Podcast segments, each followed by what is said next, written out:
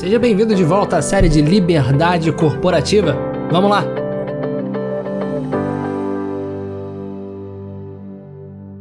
Bom, vamos lá, vamos começar o nosso segundo episódio. Nota, é importante entender aqui a liberdade que nós estamos falando dentro do conceito corporativo. Né? Se a gente falar de liberdade de uma maneira geral, é bom que nós tenhamos liberdade para tudo, para o bem, para o mal, para fazer uma coisa positiva, para fazer uma coisa negativa. E afinal de contas, existem as leis, né, justamente para dizer aquilo que você pode e aquilo que você não pode fazer. Então eu tenho liberdade para roubar. Mas se eu roubar, a lei me bota na cadeia, né? Mas eu tenho liberdade. Eu posso exercer essa liberdade de entrar numa loja e roubar alguma coisa. Agora, é claro que isso tem consequências, né? Então a gente tem que entender que a liberdade ela envolve um certo condicionamento, uma certa condição. Né? Na verdade, tem um ato ali condicional que a gente tem que entender na liberdade, especialmente na liberdade corporativa. Tem coisas que talvez você pode fazer, que você queira fazer, mas que você não deve. Tem coisas que você deve, que você pode, mas talvez você não quer. Né? E por aí vai. Se a gente pegar todas as combinações do querer, do poder e do dever, a gente vai entender que a liberdade ela tem em si né, para produzir em mim, né, uh, um profissional melhor, mais sênior, um profissional uh, que, como executivo ou não, porque nesse curso eu falo bastante aqui sobre a liberdade corporativa para executivos, porque eu acredito que o executivo é como se fosse uma análise, né, que a gente faz, uh, por exemplo, de, de, de círculos concêntricos. A gente pega um círculo pequenininho e a gente faz um círculo com raio maior, né, com o mesmo centro, e depois um outro círculo, e depois um outro círculo. Para mim, lá na ponta, no, no, círculo de maior raio, é, né, você tem um executivo. Então, o executivo, ele normalmente, ele traz para dentro de si é, todas as habilidades que estão embaixo, né, que estão dentro desses círculos. Então, é como se fosse a união de todas essas habilidades. Então, quando eu né, construo aqui uma série focada no executivo, isso significa que se você está começando a sua carreira, se você tem um primeiro cargo de, de liderança, né, um, um, team lead, talvez um primeiro cargo de coordenadoria, né, é importante você entender que ao olhar para um treinamento executivo, você está pegando aquilo que tem de mais avançado, aquilo que tem de mais sênior e, por assim dizer, você consegue atingir aquilo que a gente pressupõe aqui na comunidade Pareto, que é acelerar a sua seniorização. Né? Nós cansamos de ver profissionais com muito tempo de carreira e pouco sério. Então, a gente quer ajudar você aqui, né? Seja você uma pessoa que está começando a carreira, uma pessoa que já está há bastante tempo na carreira, a gente quer ajudar você a ter reflexões mais profundas e, portanto, crescer, né? De, de fato, se desenvolver, né? Então, olha, a liberdade corporativa, ela traz algumas condições mesmo, né? Tem coisas que você não deve fazer. Né? Eu acho que a primeira coisa que. Acho que a primeira grande reflexão que a gente tem que tirar aqui, e é o assunto desse episódio, vem das causas aristotélicas, né? Quando a gente vai lá e vê as quatro causas de Aristóteles. A gente entende, por exemplo, coisas nesse mundo tem uma causa material, formal, eficiente e final. São as quatro causas, né? Então, material significa que tudo é formado de alguma coisa. Formal, tudo tem alguma forma. Eficiente, tudo vem de alguma coisa, né? Tudo tem um criador. E final, todas as coisas têm a sua finalidade. Então, uma forma de identificar uma mesa, por exemplo, uma mesa, ela pode ou não compartilhar o material, ela pode ou não ter a mesma forma, mas quando eu consigo ver assim, quem é que cria a mesa e para qual finalidade?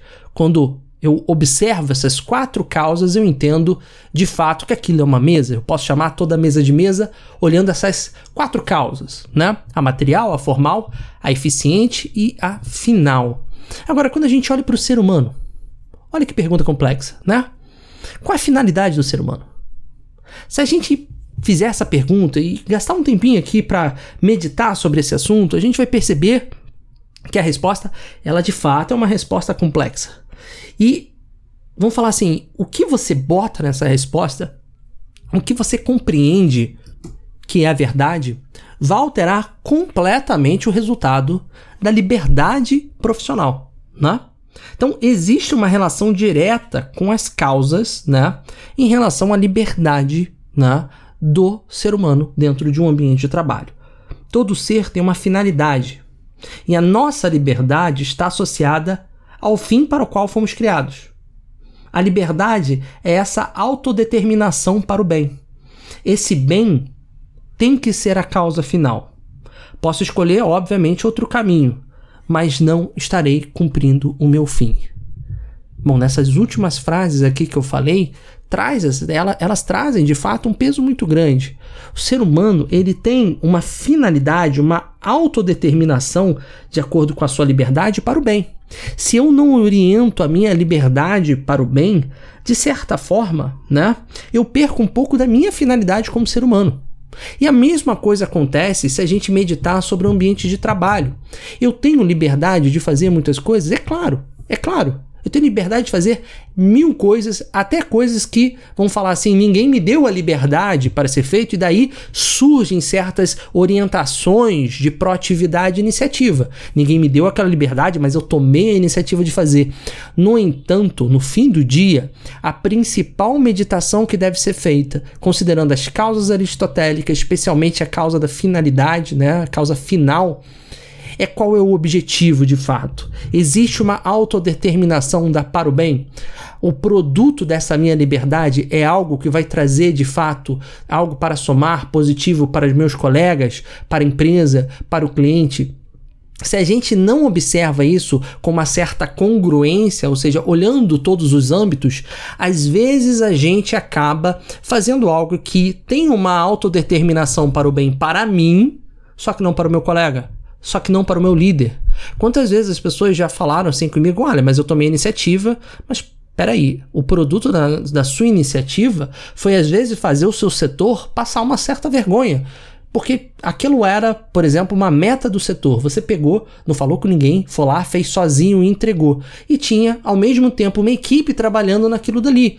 Você poderia contribuir para a equipe, contribuir mais, cooperar, só que você pegou aquela ideia e falou assim: olha, se eu fizer sozinho, eu vou mostrar proatividade e vou crescer mais rápido. Bom, aqui você tem um clássico exemplo que não existe uma autodeterminação para o bem.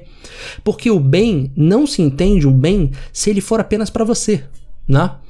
Porque o bem tem que ser comum aí. Você tem que gerar algo que seja bom para você, bom para as pessoas que estão do seu lado e, obviamente, bom para o cliente, bom para a empresa. Quando você exclui todo o resto e bota você no coração, você está olhando, na verdade, para algo que tem uma autodeterminação do egoísmo. Você tem, de fato, a origem, a finalidade para ser bom apenas para você. Então, olha, o que, que a gente compreendeu olhando aqui as quatro causas de Aristóteles, né? Bom, o ser humano ele tem uma finalidade. E essa finalidade, esse fim do ser humano, deve ser sempre orientado para coisas do bem, para coisas positivas. Eu não estou nem entrando muito na parte metafísica, na parte filosófica do assunto, porque eu não quero complicar. A ideia é que esse episódio, né, todos os episódios sejam até breves, sejam um pouco rápidos, né?